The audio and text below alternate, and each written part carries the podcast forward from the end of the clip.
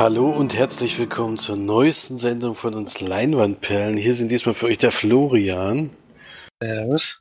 Und ich bin der Felix und die March ist noch unterwegs und hat technische Probleme, denke ich mal. Ist jedenfalls nicht erreichbar. Und deswegen versuchen wir das jetzt mal zu zweit, äh, unsere Silvesterfolge aufzunehmen. Wir machen es tatsächlich am 31.12. Äh, dafür sind wir uns nicht zu schade. Und Erklärt vielleicht die paar Kanonschläge im Hintergrund, falls man die hört. vielleicht hört man schon welche, ja, aber es ist natürlich noch weit davor, deswegen ist jetzt nicht so, dass, dass es jetzt kurz vor zwölf wäre und dass wir das live mit in in den Podcast mit einbauen können. Vielleicht geht der Podcast aber auch so lange, dass wir das noch mit einbauen können, ja. Ich weiß es nicht. Ja. Aber wir beginnen natürlich gleich wie jedes Mal mit den Filmen, die wir gesehen haben und Florian hat tatsächlich trotz der etwas längeren Pause nur eines nie gehabt, was auch am Kino lag, vor allen Dingen. Und hat dabei einen Film gesehen, der jetzt am 2. Januar, also jetzt am Donnerstag, dann anlaufen wird. Und die Vorschusslorbeeren sind äußerst niedrig. Deswegen bin ich gespannt, wie du den Film fandest. So ein bisschen weiß ich es ja schon. Aber der trotzdem, ich, mich wundert es trotzdem, dass, dass es eben so, so ein Absturz ist, sag ich mal. Weil mit dem Franchise hätte man ja schon was anfangen können eigentlich. Ja, es ist die Neuauflage von Drei Engel für Charlie, kam da. Erst 2019. Ähm, dabei sind da Kristen Stewart, Naomi Scott und Ella Linska, oder ich weiß nicht, wie man das ausspricht. Und sozusagen die drei Engel. Und die Chefin wird gespielt von Elizabeth Banks, die auch die Regie übernommen hat bei diesem Film und auch das Drehbuch geschrieben hat. Also so ein bisschen ihr, ihr Baby, dieser Film. Und ja, wir werden so ein bisschen reingeschmissen in so eine Szenerie in Brasilien ist das, glaube ich, wo ich muss erstmal unterschauen, wie die hier alle hießen. Ja, egal, der Kristen Stewart Charakter auf jeden Fall äh, führt da gerade so, äh, so einen Auftrag aus. So ein Geschäftsmann, der sich so ein bisschen ja mit fiesen Machenschaften umgibt, äh, da dingfest machen. Macht es eine ja, sehr coole, coole Art, sag ich mal. Und dann gibt's einen Sprung und wir sehen eigentlich jetzt die ursprüngliche Handlung. Es gibt so ein neues Gerät, das von einer Firma hergestellt wird, das große Energie erzeugen kann das jetzt bald auf den Markt kommen soll. Dieses Gerät ist aber anscheinend noch nicht, äh, ja, noch nicht wirklich ausgereift, kann wohl auch als Waffe verwendet werden und verschwindet dann auch auf dem Schwarzmarkt, kurz bevor es rauskommen kann. Und die drei Engel sollen dann versuchen, dieses Gerät wieder zu beschaffen und zu versuchen, ja, zu verhindern, dass es in die falschen Hände gerät. Das ist so der Grundplot, sag ich jetzt mal. Äh, mitspielen tut auch noch, ich noch Patrick Stewart, genau. Der spielt den früheren Chef dieser Truppe, der aber jetzt in Ruhestand verabschiedet wurde. Und ja, da immer mal noch so nebenher seine Finger mit dem Spiel hat. Er kann, kann sich also nicht so richtig ja, zur Ruhe setzen, sondern will gerne da noch ein bisschen mithelfen. Und spielt das aber so eine relativ kleine Nebenrolle, sagen wir jetzt mal. Ja, was soll man zu dem Film sagen? Ich, ich fand ihn ehrlich gesagt ziemlich furchtbar. Er hat ja schon, wurde schon ziemlich vielen Kritiken verrissen und das leider auch wirklich zurecht. Fand den von vorne bis hinten wirklich sehr, sehr schwach. Äh, sehr, sehr vorhersehbar. Von den Dialogen her und alles. Ich weiß nicht, ob das jetzt in der deutschen Synchro lag, aber ich kann es mir nicht vorstellen. Die Gespräche waren wirklich, ja, ähm, sehr, sehr schwach und sehr, sehr dünn und sehr, sehr, auf jeden Fall sehr langweilig. Und ich finde auch, dass Engel sich in sehr, sehr vielen denen einfach sie selbst widersprechen und auch drei wirklich sehr, sehr nervige Charakter sind. Es kommt nicht mit keinem einzigen Charakter in diesem Film irgendwie connecten oder so, oder fand ihn sympathisch oder konnte dem, ja, konnte dem folgen. Deswegen hat es mir auch schwer gemacht, diesen Film irgendwie zu mögen. Und der Plot ist halt einfach so, wie man schon 20 Mal gesehen hat, mindestens. alles schon mal da gewesen, neu aufgerührt und nichts Neues dazu gebracht, sondern eher altbekanntes noch schlechter umgesetzt, als man es eh schon gesehen hat. Deswegen fällt der Film bei mir wirklich komplett durch und gibt ihm gerade so zwei Leinwandperlen, weil, weil ich finde, Kristen Stewart, die macht es überraschend gut. Die ist noch, ja, von den drei noch so die, der die Rolle am meisten, am ehesten abnimmt. Aber ansonsten hat der Film leider nicht viele positive Aspekte und kann nur davon abraten, den sich im Kino anzuschauen. Ja, eigentlich schade, weil das ähm, die damaligen Neuverfilmungen, das ist ja jetzt, glaube ich, der dritte Neustart, kann man fast sagen, oder so in der Richtung. Also Es ursprünglich war es ja mal eine Serie. Ja, und dann gab es die zwei das- Filme in den 90ern Genau, oder die- 2000ern. Weiß gar nicht genau. Ja, ich glaube, da ja Cameron Diaz und sowas waren ja damals mit dabei und da war der erste Teil wirklich, konnte man gut gucken. Der zweite war allerdings dann wirklich ein Desaster. Da schon. Und jetzt wieder ein Neustart mit neuen Charakteren, wo, wo man auch, die man auch gar nicht so richtig kennt. Das ist wahrscheinlich auch noch so ein Thema, aber außer Kristen Stewart vielleicht, aber da hatte mich der Trailer schon sehr verwundert und dann kamen natürlich die ersten Kritiken, die ja vernichtend waren und ja, finde ich schon ein bisschen ja, schwach jetzt das so zu hören und äh, zu merken, dass das wohl überall durchgefallen ist, aber so ist es leider. Und ich hätte mir das nicht trotzdem angeguckt, ich hätte mich wahrscheinlich genauso geärgert wie du, aber wäre jetzt, ich wäre jetzt nicht böse gewesen, wenn ich am Anfang den Titel gesehen hätte, aber inzwischen bin ich ganz froh, dass ich das umgehen konnte. ja. Werde ich mir sicherlich noch nicht mal zu Hause angucken, was dann, also die meisten Filme gucke ich mir dann meistens zu Hause mal an, auch wenn sie dann immer, um dann doch mal selber einen Eindruck zu haben, wie es wirklich ist. Aber ich glaube, bei den Filmen äh, ist es wirklich Zeitverschwendung, weil da ja alle Leute sagen, dass der schlecht ist. Hm. Naja. Gut, das auf jeden Fall zu Charlie's Angels oder Drei Engel für Charlie oder ich glaube in Deutschland heißt es bestimmt wieder Drei Engel für Charlie oder sowas, ich weiß es nicht. Ja, und gehen wir weiter. Ich war nämlich in der Zwischenzeit auch noch mal im Kino oder eigentlich sogar zweimal im Kino, habe aber beides mal denselben Film gesehen. Kann sich ja ungefähr vorstellen, was das jetzt gewesen sein kann in letzter Zeit. Ich war am ersten Tag und jetzt nochmal nach Weihnachten in Star Wars The Rise of Skywalker. Die, der dritte und letzte Teil der Sequel-Trilogie, Trilogie, äh, nach Das Erwachen der Macht und die letzten Jedi jetzt, also der Abschluss dieser Reihe, die Teil, also Episode 7 bis 9 darstellt und im neuen Teil, äh, der schließt, ja, schließt jetzt nicht direkt an dem achten an, kann man sagen, also ist schon ein Zeitsprung auf jeden Fall dabei. Man sieht erstmal,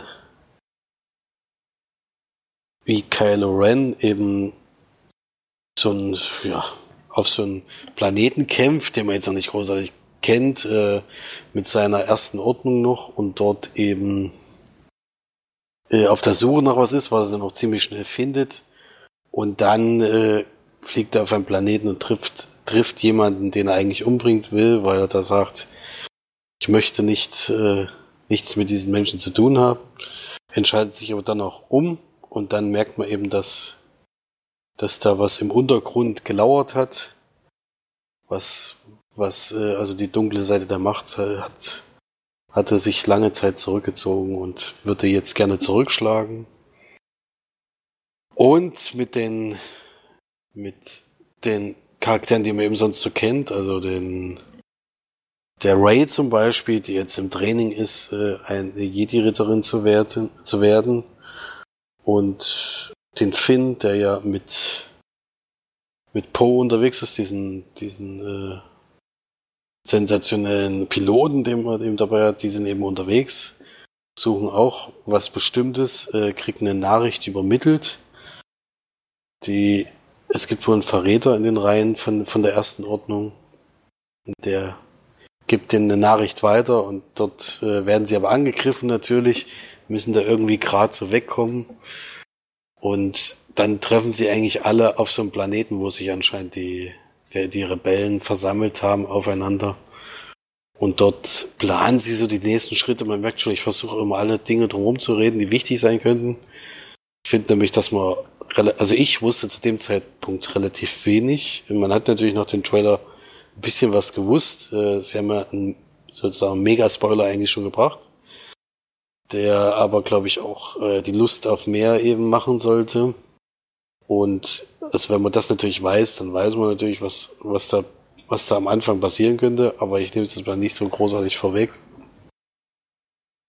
Und dann beginnt eigentlich so, so eine Star Wars-typische Sache. Es ist eben nicht so, was mich so bei dem achten Teil gestört hat, dass wir uns fast nur auf einer Raumstation oder in einem Raumschiff befinden, sondern es ist wirklich wieder, wir fliegen von Planeten zu Planeten oder fliegen mal dahin, treffen verschiedene Lebensformen und alles Mögliche äh, und suchen was und finden was und versuchen dann eben am Ende natürlich dem Bösen entgegenzutreten. Und das ähm, ist natürlich äußerst schwierig, das kann man sich ja vorstellen. Aber es war schon eher wieder gefühlt ein, Star Wars Film im Gegensatz zum letzten. Das war eher so ein Zwischenschritt. Ja, Story Zusammenfassung eher mäßig, würde ich sagen, aber ich, Florian will einfach nichts wissen, deswegen ist es schwierig. deswegen halte ich mich da jetzt ein bisschen zurück. Ich denke, jeder, der jetzt Kritiken und sowas schon gehört hat, die werden sicherlich näher drauf eingegangen sein.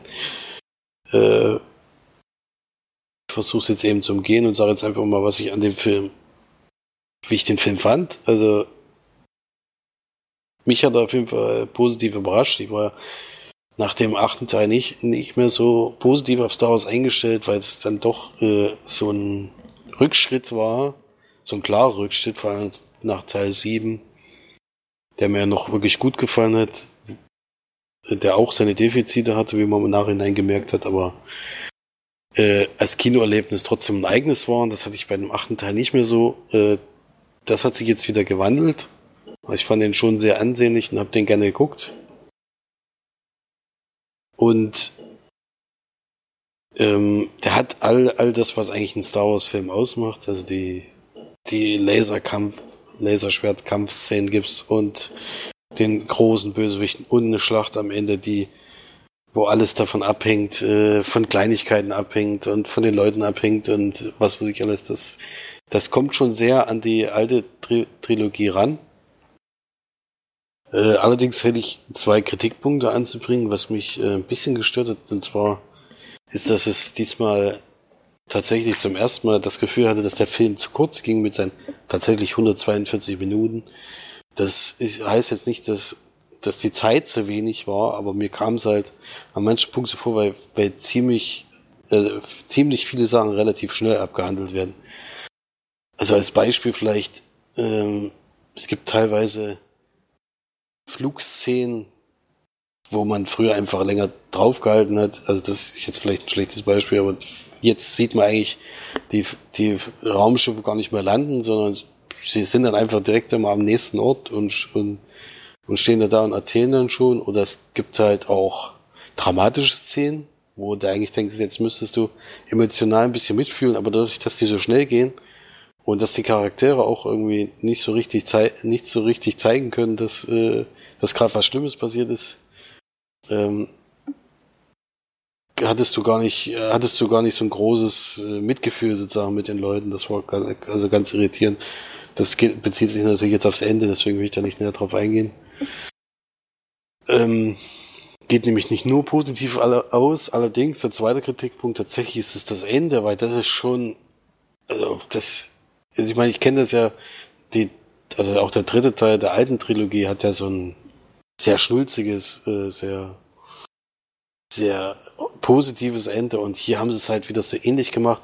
Aber ich finde halt, es war ein bisschen überzogen und viel zu lang. Also da hätte ich lieber ein paar mehr Szenen vorher gehabt, als diese ewig lange äh, Feierei am Ende.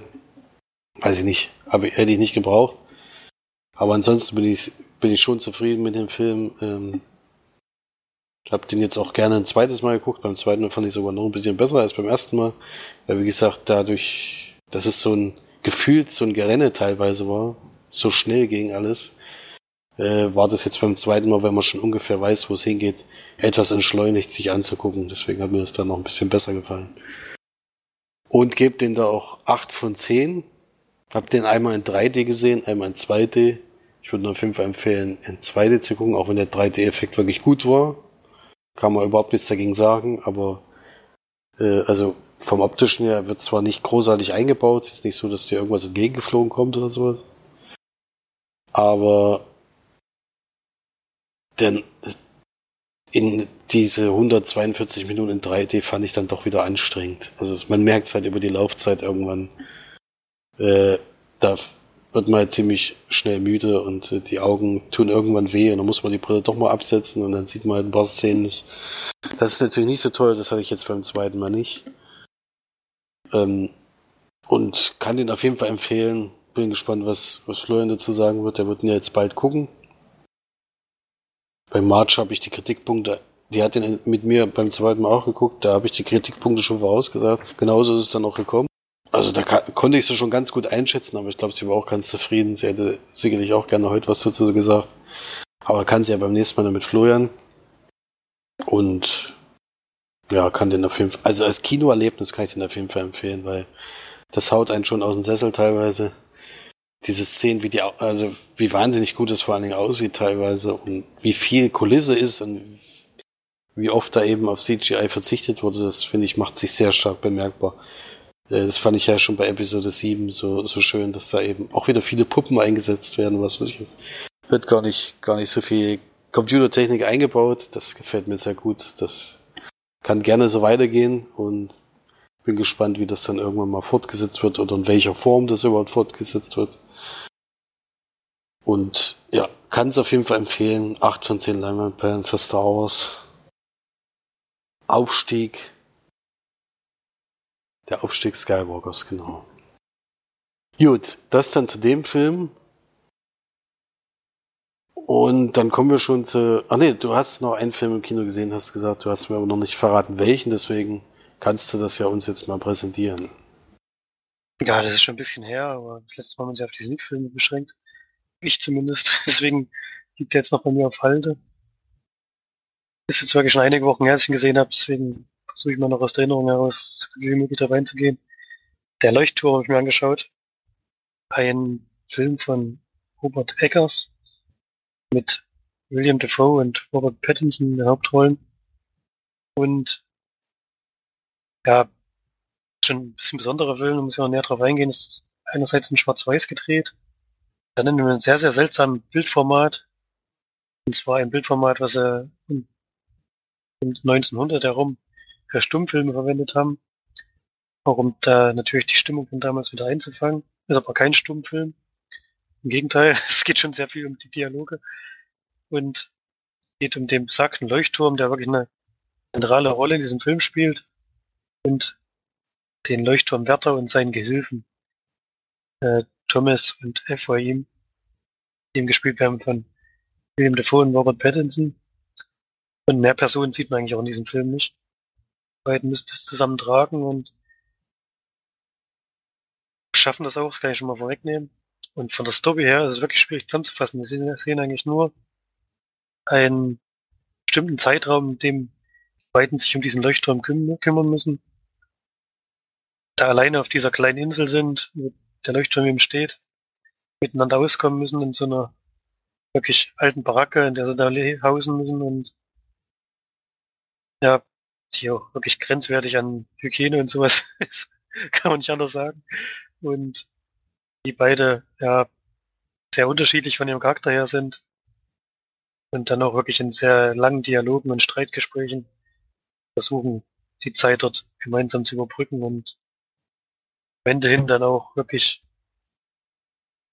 ja geistig schon in, äh, in einen Zustand kommen, der wirklich grenzwertig ist. Also beide, beiden setzt das sehr zu, dass sie da alleine Zeit verbringen müssen und müssen dann wirklich am Ende sehen, wie sie noch miteinander auskommen. Kann man es schon zusammenfassen, sag ich mal. Ähm, ist wirklich ein Film, der von den beiden Schauspielern lebt, vor allem von Robert Pattinson, von dem ich wirklich begeistert war in diesem Film, der zeigt eine sehr, sehr, sehr, sehr gute Leistung. Also muss das auch ja, in großen Teilen alleine tragen, denn William Defoe ist zwar mit Hauptfigur, aber kommt im Film nicht so vor wie, wie der Ephraim-Charakter, der ja immer ein bisschen gehänselt wird oder ein bisschen ja, der Thomas äh, stellt ihn immer ein sehr schlechtes Licht, dass er seine Aufgaben nicht richtig erfüllen würde und so und äh, ist da wirklich auch sehr sehr rabiat, indem er dem das äh, mitteilt und beide ähm, verfallen natürlich auch mal dann in Streit deswegen, weil ja, der Thomas ist schon sehr, sehr streng, also die arbeiten sie eigentlich beide dort kaputt, aber die Arbeit wird halt nicht gewürdigt so richtig und damit muss natürlich der Ephraim dann immer erstmal zurechtkommen. Und ja, ich will, was dann so in der weiteren Handlung passiert und so, möchte ich noch gar nicht so viel verraten. Es so, dass ein bisschen abstrus wird. Also es ja, ist dann auch teilweise wahrscheinlich in den Gedankengängen der beiden Figuren unterwegs und muss dann schon wirklich aufpassen, dass man dem noch folgen kann, was alles am Ende passiert. Ich habe eine Deutung für das Ende zumindest gefunden für mich, aber es ist schon, ja, ist schon nicht so einfach und soll ja auch nicht einfach sein. Es soll auch wirklich, ja, ein bisschen sperriger Film sein. Das versucht er auch. Zum Beispiel auch so, dass am Anfang immer so ein wie so ein Horn bläst, also wie so ein, ja, als wird, ja, als wird immer ein Schiff vorbeifahren oder so, wie so ein lautes Horn bläst immer, das ist wirklich so ein sehr, sehr großen Teil des Films, was teilweise wirklich anstrengend ist, wo man ein bisschen weghören möchte, aber geht natürlich nicht. Und was einen auch so ein bisschen in so eine, sagen, wie diesen ganzen Film angespannt, zumindest ging es mir so, ich war immer so in so einem komischen, einer komischen Gefühlslage, was ich bei mir gar nicht so kenne, die ich auch nicht oft hab immer so ein sehr, sehr unangenehmes Gefühl angespannt und das ist, glaube ich, genau das, was der Film bei ihm erreichen will, dass man dieser Art dabei bleibt, denn der hat ja keine Schauwerte oder so. Wir befinden uns wirklich auf dem, auf dem Gebiet vielleicht von 500 mal 500 Meter oder so mit dem Haus und mit dem bisschen, was da drumherum noch steht und dem Leuchtturm an der einen Seite. Dann ist das nicht, eigentlich wie ein Kammerspiel. Ist auch größtenteils ein Kammerspiel. Wir sind auch wirklich sehr, sehr viel nur im Haus unterwegs. Und ja, fand, fand den Film wirklich sehr besonders und wird, wird auch empfehlen, den zu schauen. Muss jetzt natürlich nicht im Kino sein, denn er hat ja jetzt keine Schauwerte. Es geht schon wirklich um die, die schauspielerische Leistung der beiden, die das bewerkstelligen. Und würde ihn aber weiterempfehlen, sich den anzuschauen. Ist schon auf jeden Fall ein Film, den, der auch im im Gedächtnis bleibt und der auch Eindruck hinterlässt. Also eine weitere Empfehlung von mir und ich finde es schwer, den zu bewerten, wird so siebeneinhalb von zehn Leinwandperlen geben. Und ja, eine runde Sache auf jeden Fall. Auch wenn es ja schwer zugänglich ist. Kann man nicht anders sagen. Ja, ich habe ja schon vernommen, wahrscheinlich eher kein Film ist, den ich gucken werde, quicken soll. Also für mich scheint es nicht unbedingt was zu sein. Ja, es gibt halt, naja, lässt sich aber, ich schnell, schon von lässt sich aber schnell von einzelnen Szenen dann abschrecken und es gibt schon so ein paar Szenen. Ich habe auch schon ein paar Szenen gehört, die da auf jeden Fall passieren dürfen. ja, aber Gucken wir mal, vielleicht klappt es ja trotzdem. Also ins Kino gehen kann ich so, ich glaube inzwischen gibt es den gar nicht mehr im Kino. Also hier äh, läuft das sogar noch komischerweise, aber ich glaube nur einmal in der Woche oder so. War auch noch ein Programmkino. Also einen großen Kinostart hat er eh nicht gehabt. Wird jetzt wahrscheinlich schon schwierig sein, den zu sehen. Mhm. Ja, aber vielleicht gucke ich ja doch irgendwann mal zu Hause, weil, wie gesagt, viele davon so schwärmen von, dem, von, dem, von der schauspielerischen Leistung und sowas dann muss ich halt mal gucken, dass ich bei den schwierigen Szenen, dass ich damit klarkomme. Ja, die dauern ein paar Sekunden. Länger ist es nicht. Ja. Gut, dann war's das aus dem Kino und wir gehen über zu den Filmen, die wir zu Hause gesehen haben. Da habe ich ein paar Filme zur Verfügung äh, gestellt bekommen. Das fand ich, hat mich sehr gefreut, denn äh, es gab ja, vor kurzem erst, am 5. September, äh, ist nämlich die Dokumentation von Diego Maradona gelaufen.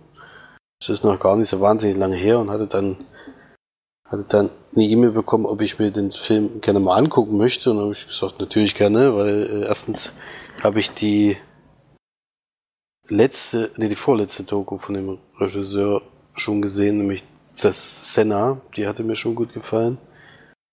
Und aus dem Fußball-Doku kann man, denke ich mal, kann man mal nicht viel falsch machen. Und seine Geschichte kenne ich ja noch nicht so, weil zu dem Zeitpunkt habe ich noch kein Fußball geguckt.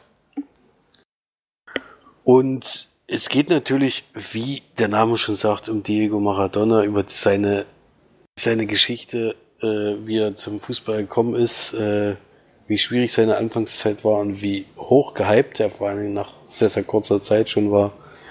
Und wie es halt immer so ist, wenn ein, wenn es einen rapiden Aufstieg gibt, gibt es halt manchmal auch einen rapiden Abstieg.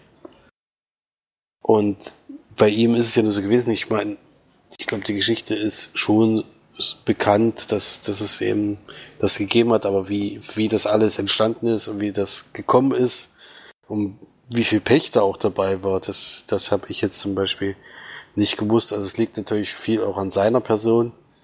Er ist ein schwieriger Charakter, also er ist da in den Slums von Buenos Aires aufgewachsen und ist dann relativ schnell Fußball, fußballmäßig aktiv gewesen und konnte da äh, schon im eigenen Land äh, sehr, sehr viele, also sehr, sehr viel Aufmerksamkeit für sich bekommen, ist dann nach Europa zum, nach Barcelona gewechselt, was natürlich ein Riesenschritt ist, was nicht so gut funktioniert hat und dann kam mal dieser überraschende Schritt nach Italien, äh, wo er zum SSC Neapel gegangen ist, was jetzt zu dem Zeitpunkt nicht unbedingt die das Top-Team der Serie A war, wo halt sich schon viele gewundert haben, aber es kam dann doch dazu, dass, dass er da zu dem großen Erfolg viel beitragen konnte.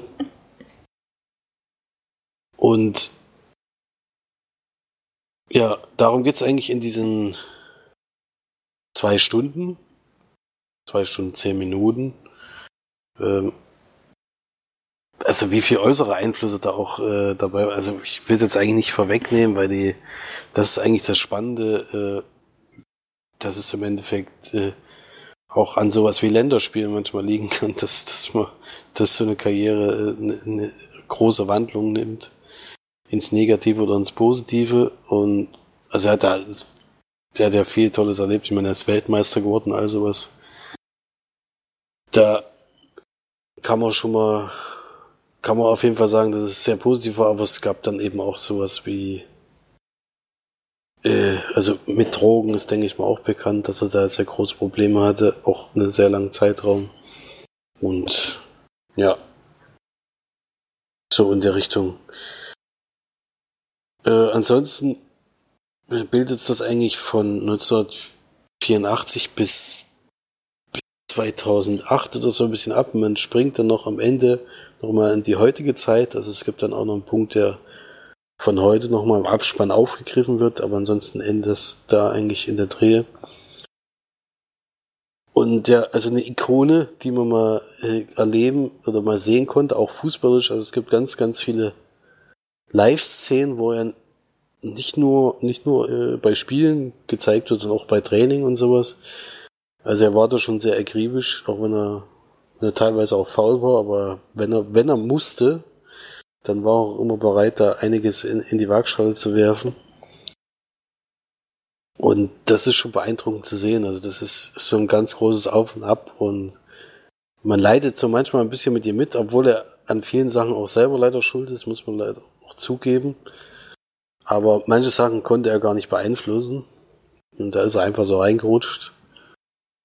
Und also ich fand es sehr interessant, äh, so dieses ganze Drumherum habe ich alles nicht gewusst. Ich wusste, dass es ein toller Fußballer war und dass der Argentinien eigentlich so den, also so ein Superstar ist, auch bis heute noch.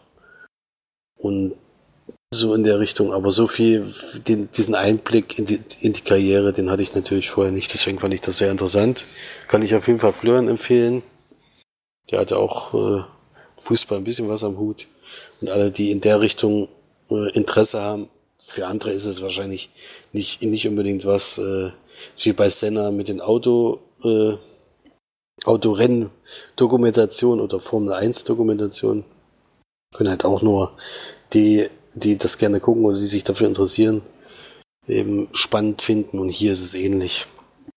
Also man muss schon den Sport ein bisschen was an dem Sport mögen, dann kann man die sich durchaus mal angucken. Ja, da haben wir eigentlich keine, bei Dokumentation geben wir jetzt keine großartigen Wertungen ab, aber ich würde auf jeden Fall eine Empfehlung aussprechen, das zu gucken. Hm, ich hatte jetzt die Blu-ray, dadurch, dass es eine Dokumentation ist, weiß nicht, gibt es bei Dokumentation allgemein Extras, also die gab es jetzt hier auf der Blu-ray nicht, weil die Dokumentation an sich ist ja ein Extra. Ja, also man hätte höchstens noch, noch zeigen können, wie die Dokumentation gedreht worden ist oder sowas, aber sowas war jetzt auf der Blu-ray nicht dabei. Ja, aber trotzdem empfehlenswert. Ja. Dann kommen wir zu deinem daheim gesehenen Film. Ja, ich habe mehrere Filme noch gesehen, aber wenn man es auf einen dann verständigt, damit es halt nicht so lang geht. Auch einer, der mir wirklich ein bisschen am Herzen liegt. Mit 90s habe ich mir angeschaut. Film von Jonah Hill. Auch von ihm geschrieben. Und er spielt aber im Film selbst nicht mit. Sondern Sunny Suljic, den kannte ich noch nicht, spielt Stevie, ein 12-jähriger oder 13-jähriger Junge. Soll das sein? Lucas Hedges spielt seinen Bruder. Catherine Waterstone, die Mutter von den beiden.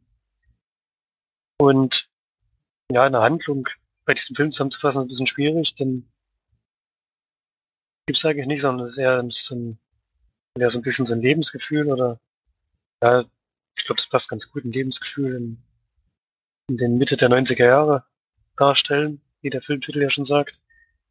Was eben Zeitspanne ist, in der der Junge sich da gerade befindet, in der ich in dem der Zeit auch war, natürlich nicht, nicht in Amerika, aber habe mich schon in vielen Dingen, die dort passieren, ein bisschen wiedergefunden. Und in dem Film geht es um eine Skater-Gang, der so ein bisschen reinrutscht. Ähm, am Anfang erstmal ja, ein bisschen hobbymäßig Skateboard unter, unterwegs ist, dass er sich auch von seinem Bruder so ein bisschen erkauft, mit dem eigentlich sonst ein sehr schwieriges Verhältnis hat, was auch teilweise ein bisschen gewalttätig ist. Also der Bruder ist ja schon auch sehr rabiat in seinem, seinem Vorgehen. Und ja, ansonsten sehen wir sehr so sein Kennenlernen in dieser Gruppe, die er sich so mit einfügt.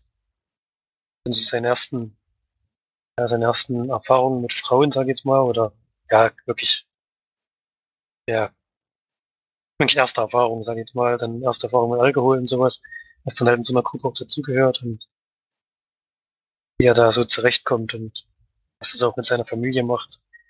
Also das dort jetzt sozusagen sich so auch zeitfüllend reingefunden hat in diese Gruppe. Hast du den Film schon gesehen? Den Film habe ich noch nicht gesehen, ne. Fällt ja bestimmt auch.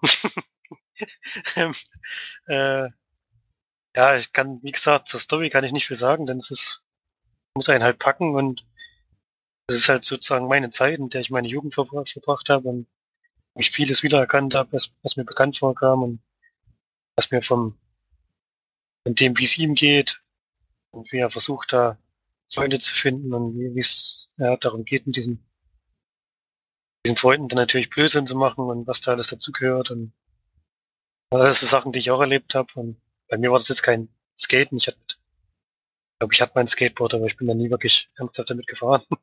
bei mir wäre das dann eher Fußball gewesen oder so ein Zeug oder halt im Wald rumrennen und irgendwelches bauen und was weiß ich nicht für Zeug und ist jetzt vielleicht eine andere, Herangehensweise, aber ich glaube vom, vom Gefühl her ist es ungefähr das gleiche.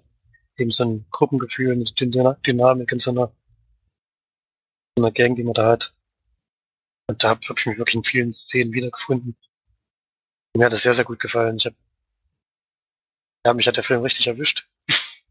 Kann man nicht anders sagen, so. Und hat mir großen Spaß gemacht, den zu sehen gibt dem 9 von 10 Leinwandperlen. Wirklich eine große Empfehlung für Leute, die so wie ich jetzt Mitte, Ende 30 sind, diese Zeit so miterlebt haben. Für die sollte der Film eigentlich schon was sein. Ja, Interesse habe ich da auf jeden Fall dran, ist auch schon lange auf meiner Liste, aber es sind gerade viele, viele Filme gewesen, die ich erstmal vorher gucken musste. Aber da wird auf jeden Fall zeitnah nachgeholt und dann bin ich gespannt, wie gut er mir gefällt. Ich habe auch bisher viel, viel Positives gehört. Ja, kommen wir mal zu dem nächsten Film, den ich noch zu Hause sehen durfte. Auch eine Rezensionsdisk, die ich bekommen habe zu einem Film, der Direct to DVD am 29. November jetzt rauskam. Und es geht, es handelt sich um den Film Feedback, ein spanischer Horror-Thriller äh, von Pedro C. Alonso und ja, die Schauspieler, also das eine Gesicht war mir jedenfalls bekannt, äh, was mich überrascht hat. Ivana Baquero spielt mit. Die wird jetzt erstmal niemandem so richtig was sagen. Allerdings ist das die junge Dame, die das Mädchen in Pans Labyrinth spielt. Ist natürlich schon bisschen länger her. Äh, ist auch inzwischen erwachsen und äh, hätte ich jetzt auch so nicht erkannt. Das war dann äh, im Nachhinein aufgefallen. Oder stand dann dabei, dass das die junge Dame ist. Und lief auf jeden Fall auf dem Fantasy Filmfest im letzten Jahr hier. Und jetzt kam er eben direct to DVD raus. Und es geht um einen Radiomoderator, der bei seinem Chef, äh, zu seinem Chef geladen wird und der ihm sagt, dass ein, ein alter We Wegbegleiter in der Abendsendung jetzt mit auftauchen darf oder soll. Und darauf hat er eigentlich überhaupt keine Lust, weil die sich anscheinend nicht mehr so gut verstehen, aber lässt sich dann eben doch dazu überreden. Und er ist wohl so ein, ja, der so ein, so, also man kennt das ja aus manchen, also diese ganz bekannten Radiomoderatoren, diese, dieses, die immer sehr kritisch und sehr, sehr stark ihre Meinung sagen. Und das wollen die Leute dann anscheinend auch hören und sie kriegen dann eben auch das Feedback, deswegen wahrscheinlich der Name eben sehr positiv oder eben sehr negativ, die das, die eben so provozieren die ganze Zeit mit ihren Aussagen und damit versuchen eben das ein bisschen hochzukochen, dass die Leute das gerne hören, ob, ob sie es nur hassen oder, oder lieben. Das ist eben so die Idee dahinter, um die Leute eben bei der Stange zu halten, noch ein bisschen Musik dazwischen. Und er geht eben diesmal ins Tonstudio und hat eben die, die Nacht, die Nachtradiosendung, ich glaube von 22 bis, ich weiß jetzt nicht, wie lange er jetzt machen müsste, bis zwei oder sowas. Vier Stunden vielleicht. Und fängt dann so an, ganz normal wie immer, äh, spricht er auch ein sehr ernstes Thema an. Also es geht unter anderem auch um, um Brexit und sowas, also auch aktuelle Themen. Also spielt wohl in England, wo es eben in aus Spanien kommt. Und es geht dann eben in die erste Pause rein. Normalerweise wird das Mikro abgeschalten und es wird auf Musik umgeschalten und das passiert in dem Moment eben nicht. Was sehr komisch ist, äh, weil das regt ihn gleich ziemlich auf, weil natürlich einen Menschen eigentlich im Tonstudio vor sich sitzen hat, der genau dafür zuständig ist. Äh, das passiert nicht, sondern es kommt einfach nichts. Dann sagt er eben, dass es technische Störungen gibt und versucht ihm irgendwie ein Zeichen zu geben. Er sieht es von innen auch nicht, weil die, weil die Scheibe spiegelt. Und er geht eben dann zu der Scheibe hin und dann sieht er eben, dass in dem Raum nicht nur der Regisseur oder der Aufnahmeleiter sitzt, sondern eben noch zwei andere maskierte Menschen mit Waffen und dann ja wird es halt äh, schnell klar, dass es eben so eine Art, naja, nicht Entführung ist, sondern es eben Leute gibt, die Einfluss auf diese Radiosendung nehmen wollen. Nicht nur auf ihn, sondern auch auf seinen Gast, der dann demnächst dazustoßen wird. Und werden, da gibt es wohl eine Geschichte in der Vergangenheit, die da aufgearbeitet werden muss. Und die gehen da auch mit sehr rabiater Weise vor, teilweise. Also da, wenn man da eben mal aus der Reihe tanzt, dann kann es schon mal sein, dass man äh, sich das Knie bricht oder sowas. Ähm, das wird dann auch sehr deutlich. Also der Film ist ab 18 Jahren, deswegen, da, da weiß man dann, warum der Film ab 18 Jahren ist. Und dann ist es eigentlich ein Kammerspiel, oder ist es eigentlich die ganze Zeit ein Kammerspiel. Ich glaube, wir haben das Gebäude nie verlassen. Im Endeffekt sind wir vom Büro einmal in dieses Studio gelaufen und auch mal wieder zurück. Aber ansonsten ist es eigentlich ein Kammerspiel, was dann in dem Raum äh, die ganze Zeit ist. Und er versucht dem Ganzen natürlich auf den Grund zu kommen, was ist eigentlich los mit, was haben die da für eine Geschichte? Was, was soll das gewesen sein? Ähm, äh, und ja, eigentlich wollen die, die, die, die Bösen wollen eigentlich, dass, dass es im Radio zugeben, was damals passiert ist. Und so in die Richtung geht es halt. Ja, äh, Kammerspiele mag ich immer ganz gerne. Und da würde ich dem jetzt trotzdem nur eine mittelmäßige Wertung geben, weil es dann von der Story her ist zwar bis zu dem Punkt, bis sie eben sagen, was eigentlich los war, spannend, aber dann wird es ein bisschen, springt so ein bisschen her zwischen, naja, das, die Geschichte an sich ist jetzt nicht so besonders oder ist jetzt nicht so, es ist jetzt keine Story, wo jetzt ein mega Twist drin war oder gedacht hast, ach du Schande. Das hatte ich eigentlich so ein bisschen erwartet. Das ist ja irgendwie beim meisten Kammerspielen hat man dann irgendwann drin, wo du sagst, ach du Schande, damit hatte ich jetzt gar nicht gerechnet. Das gibt's da nicht. Das gibt, läuft dann ziemlich straight up alles. Aber ich finde trotzdem, dass man den gut gucken konnte. Ähm, geht auch nicht besonders lang. Geht genau 90 Minuten. Kann man nicht viel falsch machen. Und äh, würde den, naja, jetzt nicht unbedingt empfehlen, aber man kann gut gucken. Also wenn er mal in Streaming-Service zur Verfügung steht, kann man da mal reinschauen, wenn man sich im Horror-Genre äh, in letzter Zeit sowieso nichts mehr Neues hatte, kann man den mal ganz gut gucken. Also ist besser als viele andere Horrorfilme in letzter Zeit. Und bin aber trotzdem bei einer, ja, ein bisschen besser als Durchschnitt bei 6 von 10 Leinwandperlen. Von der Blu-ray her hatte ich in dem Fall bekommen.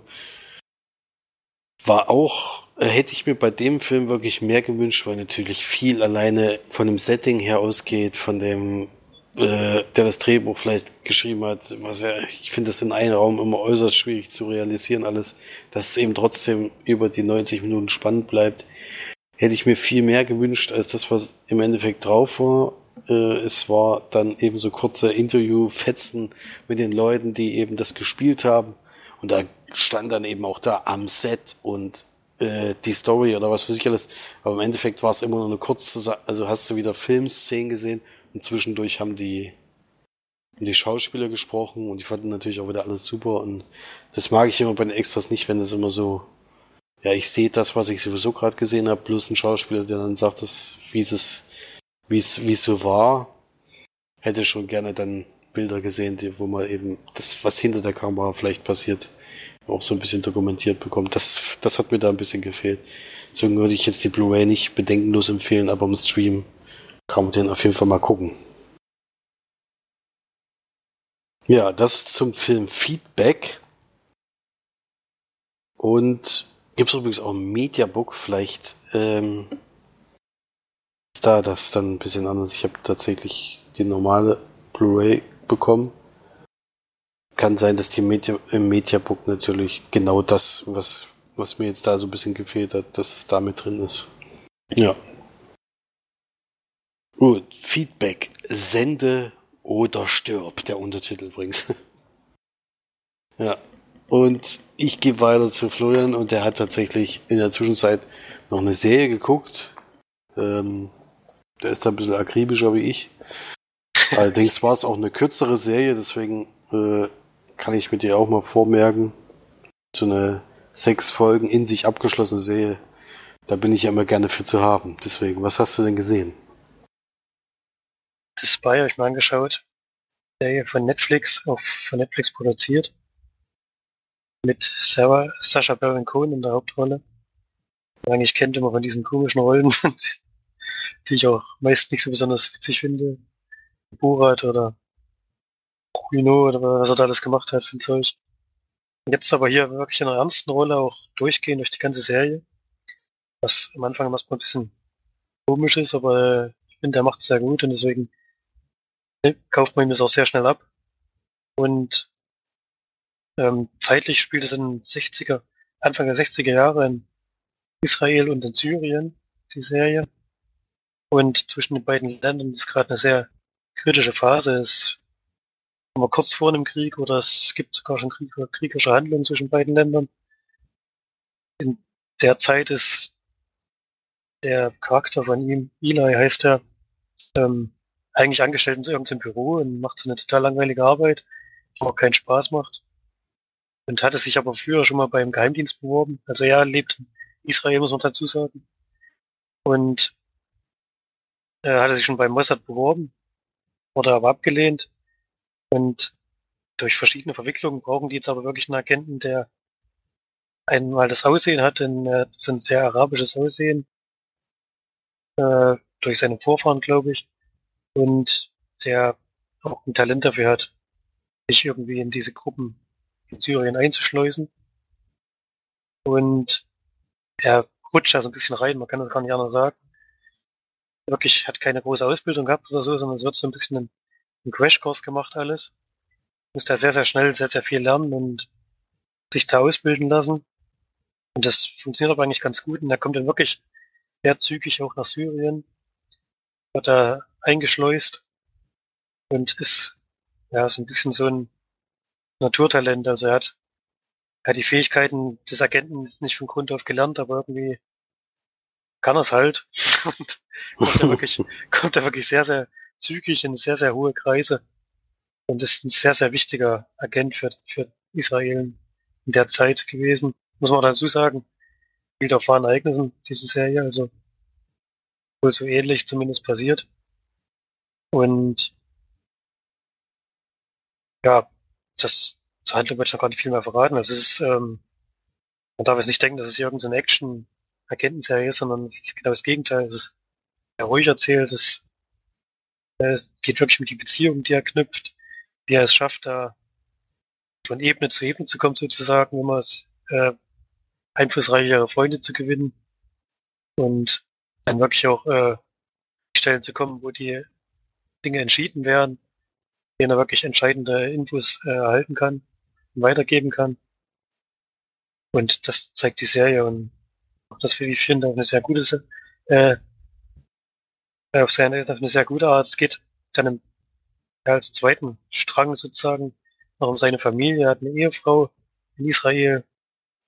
Die darf das natürlich nicht wissen, dass er jetzt für den Mossad arbeitet. Kommt da so eine ja, sehr schwammige Geschichte erzählt, warum er jetzt ständig monatelang außer, außer Landes ist. Und ähm, ja, die natürlich dann auch so nach und nach ja, sich damit nicht mehr zufrieden gibt und spätestens dann kann man vielleicht noch vorwegnehmen, wenn dann Kinder mit ins Spiel kommen. Ich möchte natürlich auch mal ganz, ganz gerne wissen, warum ihr Mann eigentlich nie da ist, warum sie das alleine machen muss. und äh, das ist dann so die zweite Nebenhandlung. Und ja, einen kleinen Aspekt gibt es auch noch, dass der Mann, der ihn angeworben hat, der wird gespielt von Noah Emmerich, das sind so die beiden Schauspieler, die man kennt. Die anderen, die mitspielen, kann ich nämlich gar keinen. Und der Noah Emmerich-Charakter hat schon mal einen Agenten nach Syrien geschickt, das ist aber schiefgegangen. Das hängt ihm jetzt noch so ein bisschen nach. Und das hat auch eine Bewandtnis in dieser Serie, sag ich mal. Ja, diese drei Geschichten laufen ab, aber die Hauptgeschichte ist natürlich schon seine Agententätigkeit und die nimmt auch den höchsten Platz auf jeden Fall ein in der Serie. Und ich fand das ziemlich gut gemacht. Sechs Folgen, wie gesagt, die gehen jeweils zu 50 Minuten bis eine Stunde. Ich habe es in zwei Tagen durchgeguckt, weil es mir wirklich gut gefallen hat. Ich habe dann immer drei Folgen nacheinander immer geguckt. War ich auch schnell durch. Und ja, wie gesagt, man muss auf das ruhige Tempo ein bisschen sich einstellen wenn man jetzt Agentenserie hört, denkt man vielleicht an Jack Ryan oder sowas. Was auch Spaß macht, aber wo es natürlich viel Action geladen ist und viel, ja, auch ein bisschen unrealistischer, denke ich mal. Das, ich denke, diese Serie ist schon nah an der Wahrheit. Das merkt man, das merkt, das merkt man auch. Was ich ein bisschen schade fand, ist, dass die Serie, den kann man es eigentlich kaum spoilern. Denn die spoilert sich selber. Ja. Die startet sozusagen chronologisch mit dem Ende. Ich fand weil das ein bisschen die Spannung rausnimmt, weil man halt weiß, worauf es wahrscheinlich hinausläuft. Da ich natürlich diesen Charakter nicht kannte, wusste ich nicht, was passiert am Ende. Aber das nimmt einem die Serie so ein bisschen vorweg. Aber zum Glück ist sie dann im Endeffekt so gut, dass man da, ja, dass man trotzdem den Weg dahin sehen möchte. Und mir hat es auf jeden Fall sehr gut gefallen und würde ich auch weiterempfehlen. The Spy auf Netflix. Eine Wertung ist immer schwierig nichts machen soll, wird ich auf jeden Fall das Smartphone sehen. Das hat man sogar was knallen gehört im Hintergrund. Jetzt kommt die richtigen Böller. Jetzt wird's langsam laut, ja. Ist eigentlich noch ein bisschen zu früh, aber gut, wenn die Leute ihr Pulver jetzt schon verschießen wollen. Äh, Hauptsache ist um 12 dann trotzdem noch was da. Ja, es wird langsam. Wir nähern uns an. Ist aber noch lange nicht das, was uns, glaube ich, später noch erwarten wird. Ja, auf jeden Fall eine Serie, die mich auch interessiert nach deiner Besprechung und die ich mir angucken werde. Hm, bin ich immer gerne für zu haben, für sowas. Weil nach wahren Begebenheiten. Finde ich immer sehr spannend. Ja, was du jetzt wahrscheinlich nicht so spannend finden wirst, ist der letzte Film, den ich besprechen darf. Ähm, und zwar habe ich mir einen dritten Teil einer Reihe angeguckt, wo Teil 1 und 2 eigentlich auch schon, also ihre Vorteile hatten, aber auch jetzt qualitativ nicht besonders hochwertig waren. Und zwar geht's um Angel Has Fallen. Auch noch eine Blu-ray, die ich, die, die ich als Rezensionsdisk bekommen habe. Und ist der dritte Teil, wie gesagt, nach Olympus Has Fallen und London Has Fallen. Mit Shara Butler in der Hauptrolle. Und das spielt jetzt einige Jahre nach dem, was in London passiert ist. Und inzwischen ist auch der Präsident ein andere, weil Morgan Freeman war, glaube ich, vorher Vizepräsident oder irgend sowas in der Richtung. Inzwischen ist er der Präsident der Vereinigten Staaten und es ist wohl so, dass gerade auch der Direktor der der, äh, wie nennt man die? Äh, Secret Service, genau, vom Secret Service äh, in Rente gehen wird. Und er ist einer der Kandidaten, der da die Rolle übernehmen soll. Und er ist aber sich noch gar nicht so ganz sicher, äh, ob er das wirklich machen will, weil er eigentlich gerne an der Front ist und nicht irgendwo hinter einem Schreibtisch sitzt. Gleichzeitig besucht er aber noch einen alten Freund auf einem Militärgelände, äh, wo er so eine Übung mitmachen darf. Damit beginnt eigentlich der Film eigentlich erstmal so spektakulär, um direkt eine Action-Szene einzubauen, wo mir aber ziemlich schnell klar war, dass das äh, so übertrieben ist, dass es eigentlich nicht sein kann, dass das eine reale Szene sein soll. Die er dann tatsächlich auch verliert, in Anführungsstrichen, also er wird getroffen ab an irgendeinem Zeitpunkt. Es war dann tatsächlich nur eine Übung, äh, das ist der Action-Einstieg. Äh, und da trifft er eben auf, alt, auf einen alten Weggefährten, mit dem er früher schon immer zusammengearbeitet hat. Und dem bietet er eigentlich so halb auch diese Stelle an, weil, weil wie gesagt, selber nicht unbedingt dahin möchte. Und dann kommt es aber zu einem Ausflug mit dem Präsidenten, wo er eben natürlich dabei ist. Äh, er geht nämlich gerne angeln. Und dort kommt es eben zu einem Drohnenangriff, wo relativ viele Drohnen äh, ja, ausschwärmen, wo es eigentlich unmöglich ist, davor zu fliehen und darauf zu schießen, macht eigentlich auch nicht besonders viel Sinn. Das sind halt, halt so Selbstmörder äh, Drohnen, die einfach auf dich zugeflogen kommen und dann eben explodieren, was eben den kompletten Secret Service da in der Region auslöscht äh, und auch das Schiff, also das Boot des Präsidenten eben angreift. Und einzigen, den es eben nicht angreift, ist eben gerade ihn. Vor ihn äh, ja, fliegen sie eigentlich weg und das irritiert eben die Leute, also jetzt nicht die Leute dort, die sind leider alle umgekommen, aber die anderen Leute. Und da fällt natürlich dann zuerst der Verdacht auf ihn. Und dann hat das, ja, so geringfügig hat das vielleicht was mit, auf, kann man es mit auf der Flucht vergleichen, mit damals, mit Harrison Ford und Tommy Lee Jones. So ein bisschen geht's in die Richtung, er ist dann auf der Flucht, muss eben äh, nicht nur entkommen, sondern gleichzeitig auch beweisen, dass er es eben nicht war. Und dem eigentlichen, eigentlichen Bösen äh, muss er eben noch zwischenzeitlich auch noch äh, finden. Ja. So in der Richtung. Ist natürlich nicht ganz so gut wie auf der Flucht, kann man sich vorstellen. Das Problem des Films ist nämlich, dass er eigentlich komplett durchschaubar ist. Also in der ersten, ersten paar Szenen eigentlich klar, äh, wer ist der Böse und, und äh, warum und wieso und weshalb. Äh, also es ist eigentlich so offensichtlich, dass, also ich glaube, da haben sie auch nicht drüber nachgedacht. Äh, also haben sie, glaube ich, gar nicht dran gedacht, dass es vielleicht mal ein Twist sein könnte oder sowas. Also das ist sehr klar und es wird auch relativ früh eigentlich schon aufgelöst. Also diese, diese Suche kommt gar nicht, also, also ist am Anfang so ein bisschen, dass er irritiert ist, was ist jetzt hier eigentlich los und jetzt machen alle Jagd auf mich, aber ihm ist dann schon relativ schnell klar, wer es ist und er versucht dann eben die anderen nur darauf hinzuweisen. Was der Grund sei oder wer das eigentlich ist. Niemand glaubt ihm natürlich. Ja, aus der ganzen Sache muss er sich also in Stirb langsam Manier rauskämpfen. Äh, das habe ich ja damals so ein bisschen gehofft, dass dieser erste Teil endlich mal so neuer Stirb langsam äh, werden könnte, was es dann nicht gewesen ist, leider. Ähm, ist dieser Film auch wieder nicht. Ist von den Actionsequenzen her, es gibt ein, zwei, die wirklich ansehnlich waren. Aber teilweise ist es wirklich, also es war ja bei London ist Fallen auch schon so, dass, dass manche Sachen, die sie eben mit CGI eingebaut haben, einfach katastrophal aussehen. Und das war hier auch wieder das Problem. Und auch bei Szenen, wo ich es wirklich nicht verstanden habe, die sind halt, da fahren halt Boote auf dem See und der See ist ganz normal gefilmt, alles gut. Und dann kommt halt die Nahaufnahme mit Morgan Freeman, anscheinend hat er keine, keine Zeit gehabt, um auf diesen See zu drehen und dann wird halt dieser See im Hintergrund CGI nachgebaut und das sieht man halt sofort. Also es ist so ein himmelweiter Unterschied zu dem Bild vorher, dass es einfach absolut offensichtlich in jeder Szene ist, wenn CGI eingebaut wird. Und es ist dann zum Beispiel am Ende auch, wird auf dem Dach gekämpft man sieht halt total, dass, dass vielleicht die Dachfläche war zwar da, aber das drumherum war halt komplett Greenscreen. Und wurde halt alles eingefügt und das sieht man halt sofort. Also, das, also da sieht man so einen starken qualitativen Unterschied zwischen dem gefilmten und dem CGI, das halt wirklich äh, nicht mehr so ganz zeitgemäß ist.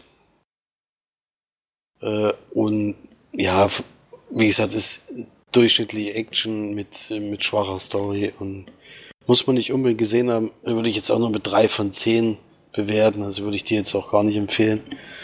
Allerdings, wenn man in der Richtung, wie gesagt, auch so, ne, Trash würde ich es jetzt auch nicht nennen, dafür nimmt er sich da wieder zu ernst. Aber wer eben mit sowas alles anfangen kann, kann ich hier auf jeden Fall die Blu-ray empfehlen.